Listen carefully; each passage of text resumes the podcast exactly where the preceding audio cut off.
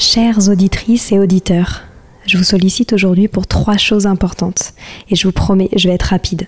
La première, j'ai lancé un sondage pour mieux vous connaître et faire évoluer mon travail. Si vous avez 5 minutes, cela m'aiderait énormément que vous y répondiez. Le lien est en description des derniers épisodes du podcast. Deuxième point, gagner ma vie avec le podcast est un gros challenge en ce moment. Pourtant, vous êtes de plus en plus nombreux ici. Alors si vous avez des contacts d'entreprise ou de fondations dans l'enfance, dans l'éducation, dans l'enseignement, dans la transmission, n'hésitez pas à m'écrire sur Instagram ou sur LinkedIn. Et enfin, si ce n'est pas déjà fait, abonnez-vous au podcast sur votre plateforme d'écoute préférée en cliquant par exemple sur suivre sur Apple Podcast ou s'abonner sur Spotify. Cela m'aide beaucoup à remonter dans les fameux algorithmes des plateformes. En tout cas, je tenais à vous remercier infiniment d'être toujours aussi nombreux à nous écouter. À très bientôt.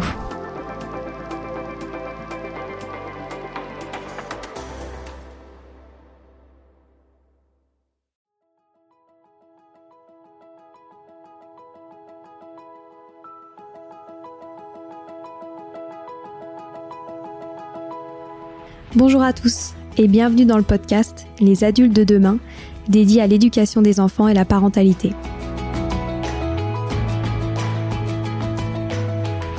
Les adultes de demain, c'est une conversation entre d'un côté une mère, Sylvie Descleb, 5 enfants, entrepreneuse depuis plus de 30 ans dans l'éducation, directrice d'école Montessori, éducatrice, créatrice d'un organisme de formation et écrivaine dans l'éducation. Et de l'autre côté, sa fille, c'est moi, Stéphanie.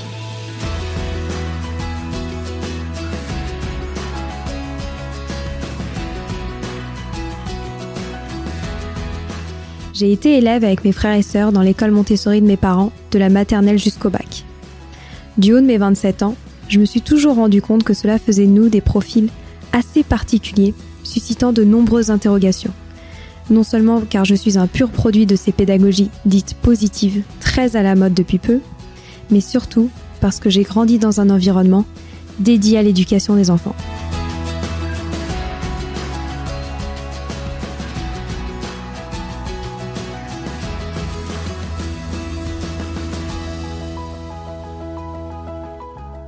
C'est pour cela qu'on a décidé, avec Sylvie, ma mère, de créer ce podcast et d'utiliser notre histoire pour répondre à ces interrogations sur les enfants d'aujourd'hui qui seront les adultes de demain. Chaque semaine, j'interrogerai Sylvie, une experte de l'éducation, et mère et grand-mère épanouie pour aborder des grands thèmes en lien avec l'éducation et la parentalité, pour comprendre les évolutions de la société, les opportunités, les inquiétudes, les interrogations de jeunes adultes comme moi de parents, futurs parents, grands-parents, professeurs ou simples passionnés de l'éducation.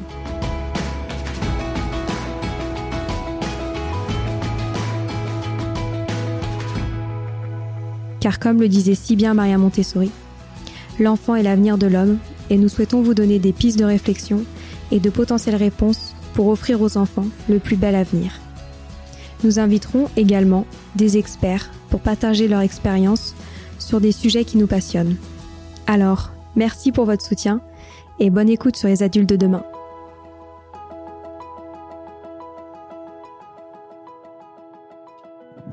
Entre 1 et 3% des élèves en France seraient concernés par la phobie scolaire. Même si cela reste une estimation car il n'existe pas de mesure officielle de la phobie scolaire, elle est un mal de notre société que l'on se devait d'aborder. Et oui, on entend de plus en plus souvent parler de cette souffrance chez les jeunes, qui peut se révéler dès l'enfance, et qui peut entraîner une paralysie complète des jeunes pour retourner à l'école. Lorsque je me suis intéressée au sujet, j'ai trouvé cette définition d'un pédopsychiatre et chercheuse à l'INSREM. La phobie scolaire est une peur massive, irrationnelle d'aller à l'école. Elle se cristallise sur l'école, mais les causes peuvent être multifactorielles. La phobie scolaire peut être liée à l'école, mais pas seulement, à l'environnement de l'enfant. Tout est entremêlé. Sylvie avait commencé à nous raconter des histoires sur ses élèves qu'elle accueillait dans son école il y a quelques années qui souffraient de la phobie scolaire. Au début, je ne comprenais pas vraiment. Comment, aussi jeune, on peut vivre des peurs d'une telle ampleur, alors que nous vivions, mes frères et sœurs et moi, des expériences complètement différentes. Et puis, ces histoires ont commencé à se multiplier. Alors on s'est dit avec Sylvie qu'il était important qu'on aborde ce sujet, qu'elle nous donne son point de vue avec des cas concrets et quelques solutions pour des parents qui font face à cette souffrance. Alors, ma première question, Sylvie, c'est euh, j'aimerais qu'on démarre ce sujet avec quelques cas concrets pour qu'on comprenne vraiment qu'est-ce que c'est la phobie scolaire et qu'est-ce que ça représente pour un jeune. Donc, euh, est-ce que tu peux nous donner euh, quelques exemples de jeunes que tu as accueillis à ton école qui ont subi cette phobie scolaire? Oui, alors le, souci aujourd'hui, c'est qu'il y en a de plus en plus, hein, puisque comme, euh, comme j'avais dit, euh, il y a 20 ans, quand on avait un élève en phobie scolaire, euh, on trouvait ça extraordinaire, et aujourd'hui, nous recevons deux, trois appels par jour de parents dont les enfants sont en phobie scolaire, et donc c'est vraiment un problème très important actuellement. Alors des cas, il y en a beaucoup. Je peux, en citer deux si tu veux. Donc le cas d'un jeune enfant, puisque maintenant ce qui, ce qui est justement inquiétant, c'est que ça peut commencer très tôt, donc dès, le, primaire. Donc un petit garçon qui s'appelait Aristote et euh, qui est arrivé à l'école à, à 6 ans. Et quand il est arrivé avec ses parents, il était en un peu une certaine terreur d'aller à l'école, une peur de l'échec, une très très grande tristesse. Et en fait, c'était un enfant euh, qui avait du mal à apprendre à lire. Et du coup, ça s'était focalisé euh, sur la classe de CP où il faut vraiment apprendre à lire. Et il était vraiment très, très, très malheureux. Donc évidemment, c'était pas de sa faute, et, euh, mais euh, on avait du mal à le comprendre à l'école. Et euh, ses parents étaient bien sûr très inquiets. Donc il y a aussi ça qui, est difficile à vivre pour, pour l'enfant, c'est de se rendre compte que en fait, il cause aussi des soucis à ses parents, qui évidemment, à juste titre, s'inquiètent pour son avenir. Et donc il est arrivé à l'école. et petit à petit, on a essayé de l'aider et il est allé mieux, on en parlera peut-être plus tard.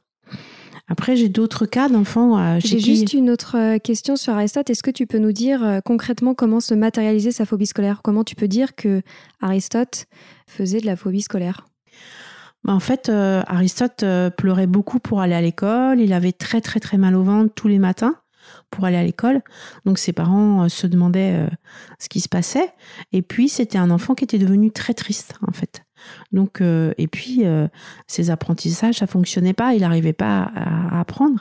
Mais c'était surtout sa très grande tristesse. Et ses, et maux de ventre, hein, chez les petits, c'est souvent comme ça, hein, Les symptômes, ce sont souvent des, des maux de ventre et puis euh, un enfant qui devient triste, un enfant qui, qui est gai et qui tout petit à petit s'éteint, en fait. Petit à petit, il s'éteint. Et il parlait des mauvaises expériences qu'il vivait à l'école? Alors Aristote avait beaucoup de vocabulaire, donc il, mais il voulait pas, comme il voulait pas inquiéter ses parents, euh, il, il, disait pas vraiment les choses. Mais ses parents constataient que ça n'allait pas en fait. Et lui, il disait qu'il était triste. Mais il était petit, hein, il avait que 6 ans.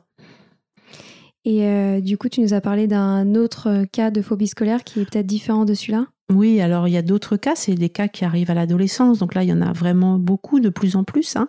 Donc souvent, c'est euh, bon, ça varie hein, parce que chaque cas est différent, mais il y en a beaucoup au niveau de l'adolescence, hein, quatrième, troisième, seconde. Donc là, il y avait un cas, c'était euh, le cas d'une jeune fille qui s'appelait Camille, qui, habitait en province et elle, elle avait, elle avait du mal aussi scolairement. Elle avait un, genre d'hyperactivité, donc, euh, donc les professeurs avaient du mal à la supporter parce qu'elle bougeait beaucoup, elle parlait beaucoup. Et puis, elle avait été victime aussi de, de harcèlement sur les réseaux sociaux. Donc ça, ça arrive aussi souvent, des, des problèmes à cause des réseaux sociaux et des jeunes qui du coup ne veulent plus euh, aller à l'école, ne veulent plus voir les autres, ont une grande, grande peur des autres. C'est une certaine phobie sociale, mais qui se manifeste aussi euh, du fait de plus pouvoir aller à l'école. Donc elle était très triste, euh, elle, euh, elle était en dépression hein, grave, elle, elle allait voir des médecins, un psychiatre, on lui a fait prendre des médicaments, mais elle pouvait plus aller à l'école. Donc elle est arrivée chez nous en seconde et elle a eu son bac très récemment en allant beaucoup mieux, mais ça a été très très long. C'est un processus qui a été très long. Et des jeunes comme ça, il y en a beaucoup. Hein. Il y en avait une autre pareille, elle pouvait plus aller à l'école, elle avait très mal au ventre, alors que c'était une bonne élève, mais elle était tout le temps reprise parce qu'elle parlait trop, elle intervenait trop, etc. Et elle aussi était en phobie scolaire. Ok. Mais donc, si je comprends bien, c'est quand même euh, des cas qui sont très différents de phobie scolaire. Est-ce que tu aurais un peu euh, ta définition euh, de la phobie scolaire? Qu'est-ce qui, qu'est-ce qui concrètement se rejoint chez tous ces jeunes qui vont pas bien lorsqu'on leur parle de l'école? Alors moi, je pense que la phobie scolaire, pour moi, hein, c'est ben, déjà le fait de ne, plus euh, réussir à rentrer dans un établissement scolaire. Après, il y a aussi le fait de ne plus pouvoir apprendre, parce que souvent, ils n'arrivent plus à apprendre, parce que sinon, on pourrait dire, euh, on va les mettre au CNED et puis ils apprendront chez eux. Mais il y a le fait qu'il y a un blocage aussi sur les apprentissages. Il y a pour moi une grande perte de confiance en eux. Hein, ils n'ont plus du tout confiance en leurs capacités. Ils pensent qu'ils sont nuls, qu'ils y arriveront jamais. Ils ne se voient pas d'avenir non plus. Ils ont aussi, euh, pour moi, euh, une peur de, tout, hein, de, la vie. Ils n'aiment plus la vie, ils savent plus quoi faire. Souvent, ils restent dans leur chambre, dans le noir. Et puis, il y a aussi une grande perte de confiance en l'adulte. Donc souvent dans les adultes de l'école, hein, dans les adultes, les enseignants, les dirigeants de l'école, etc. Euh, pour moi, la phobie scolaire, c'est un peu ça. Hein. Peur d'aller à l'école, peur d'apprendre, peur des adultes, peur de, de ne pas avoir les capacités de réussir. En fait, c'est très, très, très triste. Hein. Et comment ils le communiquent à leurs parents? En fait, je pense qu'ils ne le communiquent pas beaucoup, à part que, certains euh, euh, ne veulent plus aller à l'école, n'arrivent plus à se lever quand ils sont à l'adolescence. Parfois, même il y a une certaine anorexie. Hein. Ils veulent plus manger, mais souvent ils, ils veulent plus aller à l'école, ils pleurent pour aller à l'école.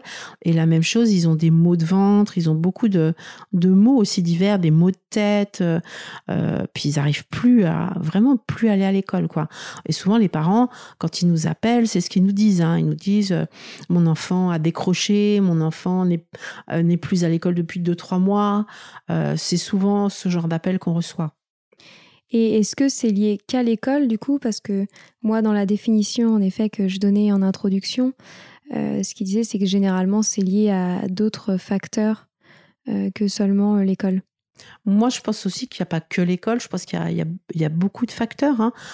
Parce que pourquoi plus aujourd'hui qu'il y a 20 ans? L'école, elle n'a pas beaucoup changé entre aujourd'hui et il y a 20 ans. Bon, c'est sûr que les modes éducatifs ont, ont peut-être changé, qu'on accorde qu'on écoute plus les jeunes, qu'on fait plus attention à leurs émotions, etc. Peut-être que si les adultes ont un autre positionnement et que certains professeurs à l'école parfois n'ont pas changé ce positionnement d'autorité, de, cours magistraux pour tout le monde, etc. Donc ça, c'est peut-être une, chose qui est due à l'école. Après, je pense qu'il y a aussi euh, la société dans laquelle on vit qui est, devenue... Euh, il y a beaucoup de problèmes familiaux, il y a beaucoup de divorces, il y a beaucoup de des parents qui ont des problèmes d'emploi, des maladies. Euh, il y a la peur de l'avenir aussi. Je pense qu'on les fait aussi beaucoup euh, euh, vivre dans, dans, cette peur de si tu fais tel métier, tu vas être au chômage, le monde va mal, les problèmes écologiques. Je pense qu'il y a, il y a aussi une peur de l'avenir, la peur de devenir un adulte, hein, parce que quels adultes sont leurs modèles, qu'est-ce qu'ils qu'est-ce qu'ils vont devenir? Moi, je, je pense aussi beaucoup à, à une perte des, des valeurs aussi. Euh, euh, souvent, ils, n'ont plus connaissance, par exemple, du cycle que des saisons, des fêtes. Ils fêtent plus forcément Noël, ils sont plus forcément à table avec leur famille euh, à midi, le soir. Je pense qu'il y a une perte aussi beaucoup de, de, repères dans leur vie. Alors ça peut être des repères par rapport à des adultes modèles, parce que c'est pas facile non plus pour les parents. C'est aussi une perte par rapport à, à des repères de la vie de tous les jours je pense. Et donc, euh, ils trouvent pas vraiment leur place sur, euh, sur la Terre, en fait. Ouais. Et tu trouves que cela ne se produisait pas nécessairement avant et que c'est plus un, un, phénomène très récent? Ah, Pour moi, c'est récent, quoi. Récent, peut-être entre 5 et 10 ans, peut-être.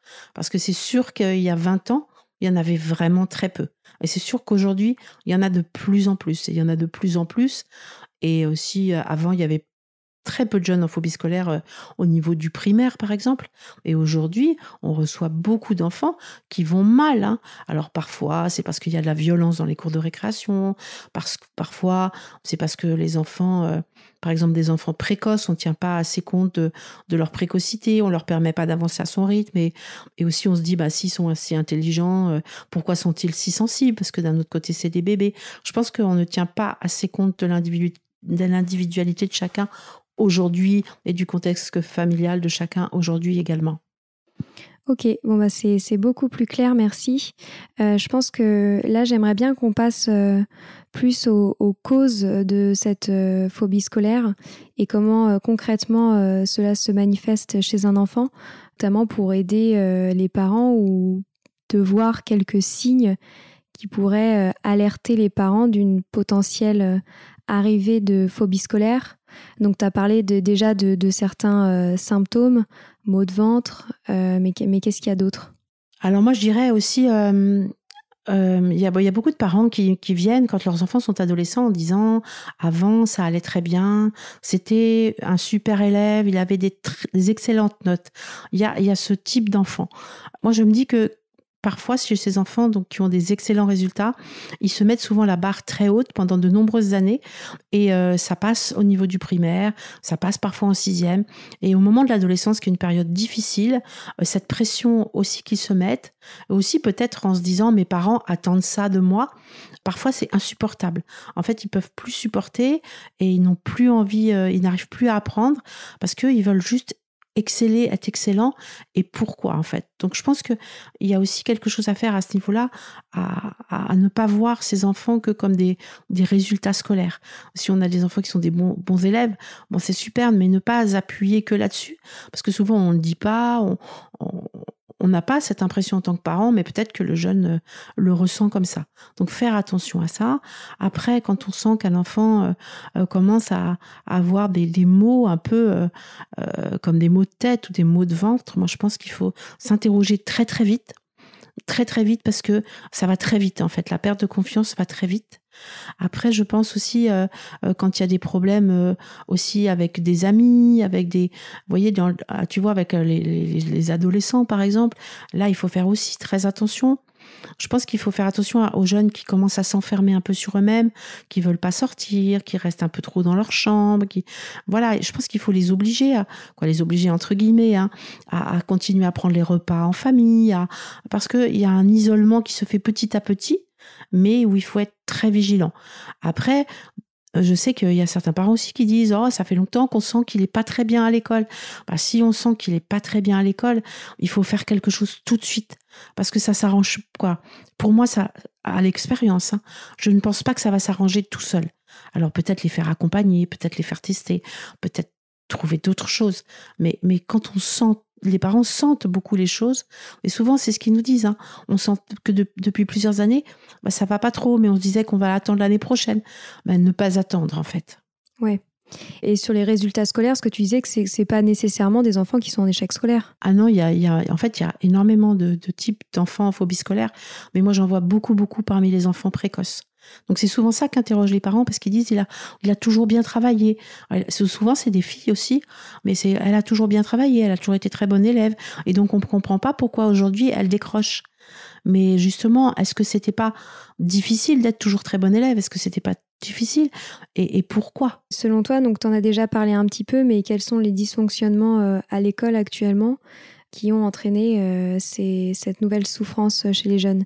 Donc tu as parlé du manque de prise en compte euh, de l'individualité de chacun, euh, mais je pense qu'il doit y avoir d'autres d'autres raisons aussi. Est-ce que tu peux nous en dire un petit peu plus? Alors, je vais revenir sur l'individualité de chacun parce qu'il y a beaucoup aussi d'enfants euh, en phobie scolaire parce qu'ils sont en échec scolaire.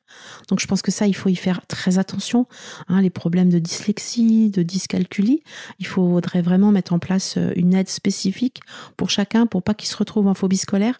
Parce que si tu imagines un enfant euh, qui a eu des deux et des trois depuis le CP, qui a redoublé et qui se retrouve en quatrième, troisième, ça continue. Bah, il en peut plus. Hein, L'enfant, il est, il en peut plus quoi, tout simplement, et c'est normal. après euh, je pense que ça, c'est déjà très important.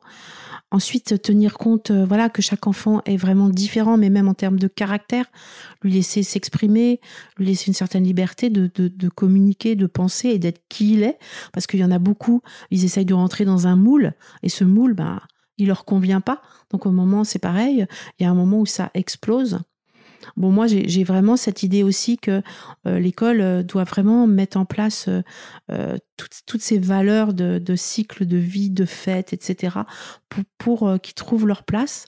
Moi, je pense aussi beaucoup au développement sensoriel, qui est très cher chez Montessori, qui est très important. Mais si on développe tout petit, euh, l'amour de la nature, de l'art, la beauté du monde dans lequel on vit, et que ce monde, il est entre leurs mains en fait, et que ils ont vraiment un rôle à jouer. Parce que souvent aussi, quand on interviewe ces jeunes qui vont bien, ils pensent qu'ils servent à rien qu'ils n'ont aucune utilité. Et moi, je pense qu'il faut vraiment leur montrer que justement, ils ont un rôle très très important sur cette terre. Et on arrive aussi parfois à les aider en leur montrant qu'ils peuvent aider des plus petits. Souvent, justement, se mélange les âges, se servir plus aussi euh, de toutes les capacités qu'ils ont pour aider les plus petits, parce qu'ils doutent en leur capacité, ils doutent en eux, et, euh, si des tout petits on leur montrait comme ils sont utiles, comme ils peuvent aider l'autre, comme ils peuvent faire des tas de choses extraordinaires, je pense qu'ils auraient moins ce sentiment d'inutilité sur Terre en fait. Est-ce que euh, tu peux nous en dire du coup un peu plus sur euh, ce que tu as mis en place concrètement pour Aristote et Camille pour qu'ils aillent mieux? Est-ce qu'ils vont mieux aussi aujourd'hui? Est-ce qu'ils aiment aller à l'école? Alors, euh, pour, alors, à chaque fois, c'est des cas différents. Donc, pour moi, il y a des choses différentes à mettre en place. La première chose, c'est déjà de bien connaître le jeune, d'essayer de, nous donner, de nous prendre le temps de bien le connaître et ne pas lui mettre la pression. Alors Aristote, euh, ce qu'on a fait pour lui, déjà, on l'a beaucoup écouté, on l'a beaucoup observé et comme il était jeune, c'est mettre des choses en place pour l'aider pour l'apprentissage de la lecture, donc euh, même des cours individuels, le maximum pour l'aider, parce que l'apprentissage de la lecture pour ces enfants-là, c'est dur et, euh, c'est une grande inquiétude pour tous, parce que si on ne sait pas lire, qu'est-ce qu'on devient? Donc beaucoup le rassurer, beaucoup euh, lui donner une autre place, c'est-à-dire lui tout le monde brille par quelque chose. Donc, trouver le talent de chacun. Donc, lui, il avait euh, un vocabulaire extraordinaire, une maturité extraordinaire, un raisonnement extraordinaire. Puis, dû à son prénom, évidemment, c'était le petit philosophe de la classe. Donc, du coup, il trouve une image de lui qui est jolie. Après, lui donner des choses faciles à faire pour qu'il soit en réussite. Parce que quand on est dans ce processus d'échec, on croit plus du tout qu'on est capable de réussir. Donc lui donner des choses plus faciles pour qu'il réussisse, qu'il réussisse. Et ensuite, on a, on a fait un, grand travail en collaboration avec ses parents.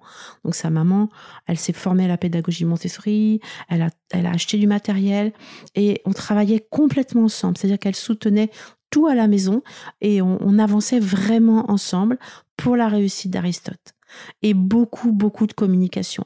Beaucoup, beaucoup de communication avec, avec lui. Hein, pour toujours le rassurer. Toujours lui dire tu vas y arriver, regarde ça c'est extraordinaire. Toujours dans le positif. Après, pour, euh, pour Camille... juste pardon, ça a pris combien de temps du coup euh, pour Aristote pour qu'il aime l'école? Ah, il faut beaucoup de temps. Hein. Il faut, moi, je dirais qu'il faut être très patient. Il faut parce qu'il y a des rechutes aussi. Donc, euh, ça a pris peut-être un an, un an et demi. Hein, ouais, c'est quand même long.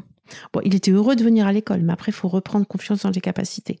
Heureux d'aller à l'école, ça, ça va très vite, hein, avec un petit de cet âge-là. Bah, c'est ça, c'est que aussi ah quand ils sont plus petits, ils hein. sont plus malléables, malléables, pardon. Ouais, puis ils sont moins touchés, il y a moins de passé. Ouais.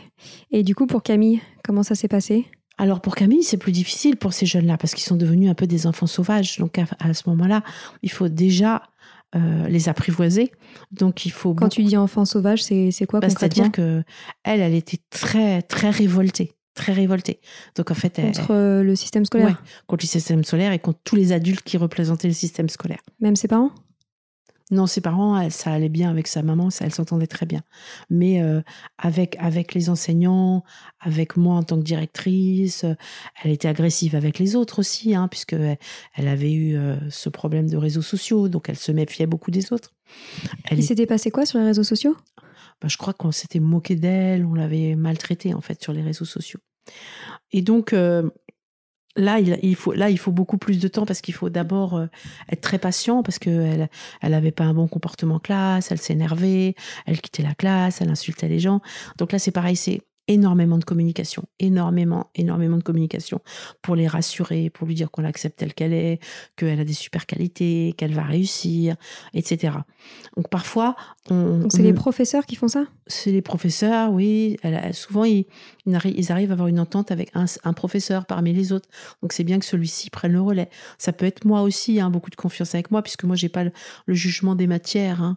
Et ça veut dire qu'elle ne participe pas à tous les cours de la semaine? Alors, certes, avec certains élèves, oui, on, met en place un, emploi du temps hein, euh, allégé, parce que certains ne peuvent vraiment plus venir à l'école. Donc, on leur propose de venir euh, un matin, deux matins, euh, juste en certaines matières, avec certains professeurs avec qui ils ont, ils ont un bon feeling. ça, c'est complètement personnalisé, en fait. Hein. Et ils n'ont pas un retard scolaire trop important, du coup? Bah, en fait, le, le, premier objectif c'est juste qu'ils aient confiance et qu'ils reviennent à l'école.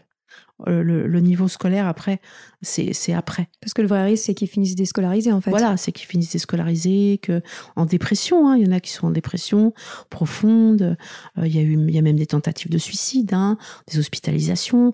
Donc euh, le, premier, le premier objectif, c'est vraiment qu'ils arrivent à revenir à l'école. Donc c'est vrai que pour, pour certains, ils, ils ne vont donc que dans certaines matières on, ne met pas de notes, on leur fait pas faire les contrôles. C'est faut vraiment, c'est un long, long, long processus pour retrouver la confiance en, eux d'abord, hein, puisque c'est une confiance en eux hein, d'abord, et puis après euh, euh, dans l'école. Mais un enfant qui est dans cet état-là, de toute façon, il ne peut pas apprendre. Donc, euh, il faut tout reconstruire pour qu'il puisse réapprendre. Et du coup, tu parlais des rechutes. Qu'est-ce que c'est quoi, par exemple, une rechute? Bah, par exemple, euh, euh, ils arrivent à aller à revenir un peu à l'école et puis tout d'un coup, il y a les vacances scolaires. Patatras, ils se retrouvent chez eux et hop, le processus est tout à recommencer, en fait. Et ça, ça peut être très long. Hein. Et du coup, on se rend compte que ça demande quand même euh, une personnalisation de l'éducation dans l'école qui est super important. Est-ce que tu penses que c'est qu'on peut vraiment mettre en place cela? Dans toutes les écoles parce que toi, tu es quand même, on le sait, dans une école euh, assez particulière euh, versus tout ce qui se fait euh, en règle générale en France. Donc, comment on peut faire concrètement dans l'école de l'éducation nationale pour que les, professeurs arrivent aussi à, répondre à ces problèmes-là et qu'on ne soit pas obligé à chaque fois de, changer l'élève d'école? Bah en fait, là, je pense que ça, c'est une question qui est difficile, puisqu'en fait, quand ça arrive dans un certain établissement, le jeune a pris tellement en, aversion tout ce qui représente cet, établissement que c'est difficile que ça se passe dans cet établissement-là. Pour moi, il y a des choses qui sont possibles à mettre en place dans, tout établissement. C'est l'emploi du temps personnalisé, par exemple. Je pense que dans, dans tout établissement, on peut décider que tel élève euh, n'assistera qu'à certains cours. Le fait aussi de ne pas leur faire faire les contrôles ou de ne pas mettre les notes, je pense que ça, c'est possible aussi partout. Le ah, Mais du coup, comment tu peux les faire continuer à grandir euh, de classe en classe s'ils passent pas euh, les contrôles euh? bah, le, ce que je te disais, c'est qu'en fait, le, premier objectif dans ce cas-là, c'est pas qu'ils passent de classe en classe, c'est qu'ils reviennent à l'école. Parce qu'en fait, ils peuvent plus aller à l'école. Donc, de toute façon, ils pourront pas de passer de classe en classe. Mm. Donc il faut qu'ils puissent retourner à l'école. Il faut qu'ils puissent retrouver confiance en eux aussi pour trouver leur propre chemin. Parce que parfois leur chemin, ça va pas être forcément euh, un baccalauréat général. Mm. Ça peut être euh, faire une alternance parce que ça peut leur faire du bien justement d'aller en entreprise, euh, de, de voir la vie autrement. Donc le but, le but premier, c'est juste leur redonner confiance pour qu'ils puissent aller à l'école. Est-ce que tu as eu des cas d'élèves que tu n'as pas réussi euh, à sauver? Ah oui, on a des cas d'élèves euh, de plus en plus souvent. Avant, on en avait très peu. Et maintenant, on en a plus d'élèves qui. Euh, voilà, on en a une qui est inscrite, elle peut vraiment pas aller à l'école. On essaye d'aller la chercher dans la voiture de sa maman sur le parking et elle veut pas sortir. on peut, on n'y arrive pas. Elle pleure? Ah bah ouais, elle pleure, elle, elle, refuse de sortir de la voiture en fait. Et elle a quel âge? Elle a 15 ans. Et dans ces cas-là, c'est quoi les solutions? Bah Alors là, dans ces cas-là, c'est peut-être euh, de faire l'école à la maison, faire l'instruction euh, à distance. Mais le problème, c'est qu'ils n'arrivent pas à apprendre tout seuls, parce qu'ils n'ont pas, ils n'ont pas non plus acquis euh, l'autonomie pour apprendre tout seuls. Et puis en plus, ils sont en telle dépression qu'ils peuvent pas apprendre. Donc là, c'est hyper difficile, c'est très très triste, hein, très compliqué. Ah ouais. Et, euh, et, à la maison, qu'est-ce que tu conseillerais aux, parents qui, ont des enfants qui commencent à avoir ces symptômes de la phobie scolaire? Qu'est-ce qu'ils qu'ils pourraient mettre concrètement en place euh, à la maison pour, euh, pour éviter d'arriver à, un tel niveau de, phobie scolaire? Alors moi je dis, bon, tout dépend de l'âge du jeune, mais si c'est un jeune qui est en, en adolescence, moi je pense que s'ils sentent ça, il faut, il faut les enlever de l'école il faut euh, avoir des certificats médicaux, qu'ils arrêtent d'aller à l'école, mais il faut arrêter. Il faut arrêter ce mal, en fait. Alors parfois, là, j'ai rencontré des gens euh, ben, mercredi dernier, je crois. Ils ont eu ce cas avec leur fille qui était en, première. Eux, ils l'ont envoyée aux États-Unis. Donc elle est partie aux États-Unis euh, parce que le fait parfois de, de, couper complètement de culture, de milieu, etc ça les aide beaucoup. Et là, leur fille, en effet, au bout de, on est au mois de février, c'était au mois de janvier, au bout de quatre mois, elle va beaucoup mieux, elle, a repris goût à aller à l'école, à étudier, à avoir des copines. Mais par contre, elle a encore peur de revenir dans le système euh, traditionnel euh, français. C'est pour ça qu'ils étaient venus nous voir. Donc je pense que la première chose, c'est de les enlever de l'école. Après, parfois, justement, les envoyer à l'étranger. Parfois, on peut faire, euh, comme je disais, l'instruction à distance, hein, en faisant venir des professeurs à domicile. Bon, bien sûr, ça, ça a un coût, hein, c'est difficile. Après, parfois, peut-être il faut faire une année de coupure ou, on fait d'autres choses. tout dépend de l'âge du, jeune, hein, parce que comme l'école est obligatoire jusqu'à 16 ans, c'est pas facile. Et ben après, moi, je pense qu'il faut changer de pédagogie. Il faut trouver des pédagogies alternatives. il faut trouver un autre mode d'enseignement parce que ça veut dire que cet enseignement-là, ce milieu-là ne leur convient pas. Donc, ne surtout pas insister. Par contre, et aussi faire très attention si on les retire de l'école à ne pas les laisser trop longtemps chez eux euh, sans voir personne parce qu'ils s'enferment sur eux.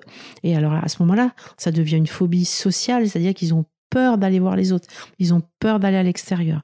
Donc surtout euh, continuer des activités à l'extérieur, c'est-à-dire je sais pas, ou un sport, ou, la musique. Souvent la musique ça leur fait beaucoup de bien, ou la danse, ou un art, mais surtout qui continuent à sortir. Parce que pour toi, euh, en règle générale, on, arrive quand même à sauver ses enfants. Pour toi, c'est plutôt une exception que qu'on ne s'en sorte jamais sur le fait qu'ils retournent à l'école ou, ou non? Ah oui, pour moi, pour moi, on arrive à en sauver beaucoup, mais après, il faut pas, il faut pas non plus qu'ils aient des séquelles de tout ça, quoi, pas trop de séquelles. Donc euh, c'est pour ça qu'il faut, il faut réagir rapidement. Quoi. Pour mm. moi, il faut vraiment réagir rapidement. Quand on sent que ça va pas, ne pas se dire oh c'est un petit moment, ça va passer. Non, réagir tout de suite et puis les faire accompagner.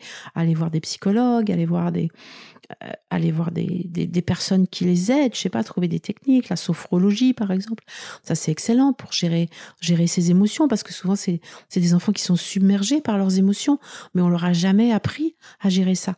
Donc peut-être, je sais pas, faire faire de la méditation. Euh, euh, il y a des tas de choses comme ça. Hein. On connaît un jeune qui s'appelait Nikita. Ses parents l'avaient envoyé aux États-Unis euh, dans un centre de, de, méditation où il est resté deux, trois mois, quoi, sur sa volonté, hein, bien sûr. Mais tout essayer pour, pour que ça, ça s'arrête le plus vite possible, en fait. Ouais, ouais. C'est, vraiment triste, mais en tout cas, ça donne, ça donne de, de bonnes solutions concrètes à, à mettre à la maison. Euh, moi, ma dernière question, c'était, euh, elle était relative à la formation des professeurs, parce que je suppose qu'il faut aussi euh, préparer les, professeurs qui vivent des cas comme ça dans leur dans leur classe, qui sont compliqués à gérer. Est-ce que toi, tu, donnes des conseils aux professeurs que tu formes pour pour justement éviter l'apparition de cette souffrance? Bah moi, je crois que, que la base, c'est de de vraiment euh, être très observateur des jeunes que l'on nous confie, c'est-à-dire de ne pas avoir des idées préconçues en disant ils vont tous faire ça, on va tous leur demander ça, et ils vont tous avancer en même temps, c'est pas possible. Donc oui, ce que je, ce que je, ce que je conseille vraiment à nos enseignants, c'est de, c'est de garder ce caractère d'observation et d'essayer de bien connaître le jeune et d'essayer de, de s'adapter à, à ce qu'il est et de l'aider au maximum. Après, d'être énormément dans la communication. Ça, c'est un conseil que je voulais donner aussi par rapport à ta question précédente. En, tant que parent, je pense qu'il faut énormément communiquer avec euh, ses enfants, aller toujours vers eux. S'ils nous envoient promener, ben, continuer à aller vers eux. Évidemment, pas être trop lourd, hein, mais essayer euh, euh, d'avoir une bonne relation euh, avec eux et qu'ils aient envie de communiquer. Mais ça, ça c'est depuis tout petit. Hein, ils vont pas communiquer d'un coup. Et les enseignants, c'est pareil, être, ne, ne, pas avoir ce rôle d'autorité ou de juste transmission de connaissances, mais être plutôt, comme je dirais, un, coach des jeunes. Moi, je pense que le, rôle des enseignants doit changer. Hein, la connaissance, ça va peut-être déranger des gens, mais on peut la trouver un peu partout. Et euh, un, adulte qui t'accompagne dans tes apprentissages, qui t'accompagne dans ton développement, qui t'accompagne dans, dans ce cheminement vers la vie d'adulte, qui n'est pas facile. Et c'est ça dont ils ont besoin aujourd'hui. Donc je pense qu'il faut vraiment que les enseignants aient, une, une, attitude d'accompagnant, en fait, hein, de guide aussi, qu'on ait aussi, qu'ils aient aussi en tête. Et ça, c'est vrai qu'on est vraiment des modèles. Hein, que, ces jeunes, on est un modèle pour eux. Donc il faut vraiment faire un travail sur nous. J'en parlais euh, encore vendredi avec un, enseignant qui travaille avec nous et il disait que lui, il s'impose un travail important sur lui-même avant de travailler avec ces jeunes. Maria Montessori disait qu'on devait se débarrasser de deux défauts très importants. C'est l'orgueil et la colère. Donc l'orgueil de dire oui, on est adulte, on sait, on est, on est là, on commande, c'est nous qui commandons, c'est nous qui allons gagner. Non, il faut se débarrasser absolument de cet orgueil et la colère parce que c'est une interdiction de de dire des mots désagréables qui peuvent blesser à tout jamais un jeune. Hein. Moi, j'entends des jeunes qui ont entendu toute leur, toute leur scolarité, t'es nul, qu'est-ce que tu vas devenir, on fera rien de toi. Mais c'est affreux, c'est affreux. Donc, il faut vraiment faire un travail sur soi avant de s'engager dans cette, dans cette mission d'enseignant, je pense. Ok, bah merci beaucoup euh, pour ces super conseils. Euh, sauf si tu as encore euh, autre chose à partager, mais je pense que tu as donné beaucoup de clés pour essayer euh, d'éviter euh, malheureusement cette, cette souffrance qui est terrible. je pense qu'on peut, on peut terminer cet épisode pour aujourd'hui. Donc merci beaucoup pour ton temps. Merci. Voilà, c'est fini pour aujourd'hui. On espère que cet épisode vous a plu. Avant de se quitter, on a quand même besoin de vous. Si après avoir écouté cet exposé, vous ressortez avec plein d'idées pour apporter le meilleur aux enfants, N'oubliez pas de nous laisser 5 étoiles et un petit commentaire sur Apple Podcast, sur iTunes ou toute autre plateforme d'écoute de podcast. Cela nous aidera à mieux ressortir et surtout à nous motiver pour continuer cette aventure ensemble. Si vous avez des suggestions, des idées de thèmes, des questions à poser, n'hésitez pas à nous contacter sur les réseaux sociaux, Instagram ou LinkedIn, en tapant les adultes de demain. Nous serions ravis d'échanger avec vous. Si vous souhaitez en savoir davantage sur Sylvie, je vous invite vraiment à aller voir son blog sylvidescleb.com ou à la suivre sur Instagram en allant sur son profil sylvidesc, D-E-S-C, Montessori. Enfin, si vous souhaitez en savoir plus sur le calendrier des prochaines formations Montessori, rendez-vous sur www.apprendre-montessori.fr. On a hâte de vous retrouver vite et à très bientôt sur les adultes de demain.